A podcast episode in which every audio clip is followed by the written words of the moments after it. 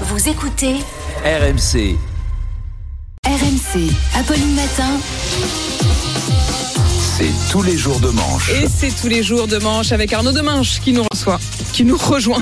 que je reçois. Bah oui, venez, venez c'est un peu vous qui nous recevez, il faut le dire. On est un peu chez vous. On est un printemps qui qui chante. chante? Bonjour Apolline, bonjour à Bonjour tous. Aujourd'hui, c'est une journée spéciale sur RMC car dans 500 jours, c'est les Jeux Olympiques, la fête du sport, une fête où on est tous invités, sauf qu'on doit payer 640 euros pour avoir un siège derrière un poteau pour les qualifications au trampoline. Le sport préféré d'Emmanuel Le Chypre, le trampoline, on le connaît.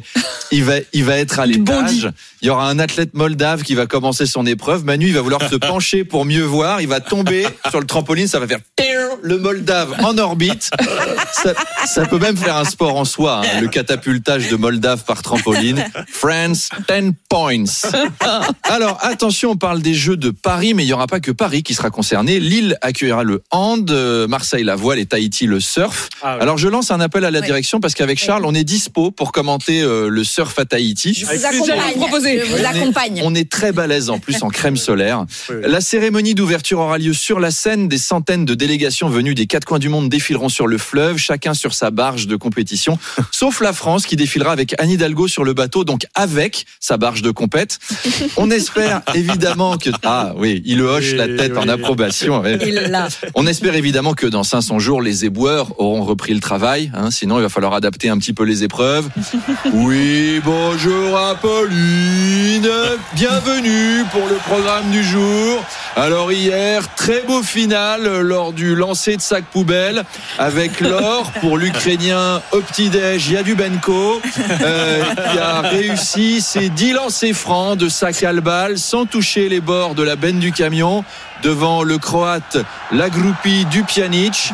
Et aujourd'hui, c'est le 400 mètres dans le 19e. Et c'est parti. Bon départ du lituanien Viva Las Vegas, mais qui se fait dépasser par le suédois Balade à Et ah, le, le suédois qui vient de marcher sur une seringue. Oh là là là là là là. Il perd un temps précieux. Là, il va se faire reprendre. Oui, le lituanien attrape le Suédois qui lui attrape le sida. Et là, c'est l'abandon. On lui souhaite un bon rétablissement et une bonne trithérapie pré- préventive. Vive Paris. À vous, Apolline. Euh, la réforme des retraites, Arnaud, à l'Assemblée nationale qui doit se prononcer donc définitivement sur le texte, mais le gouvernement n'aura peut-être pas la majorité. Malgré ça, il assure qu'il ne veut pas recourir au 49-3. Oui, il l'a répété en boucle hier, euh, le Mhm. gouvernement. euh, mais bon, on dirait un peu le parrain, quoi. Mhm.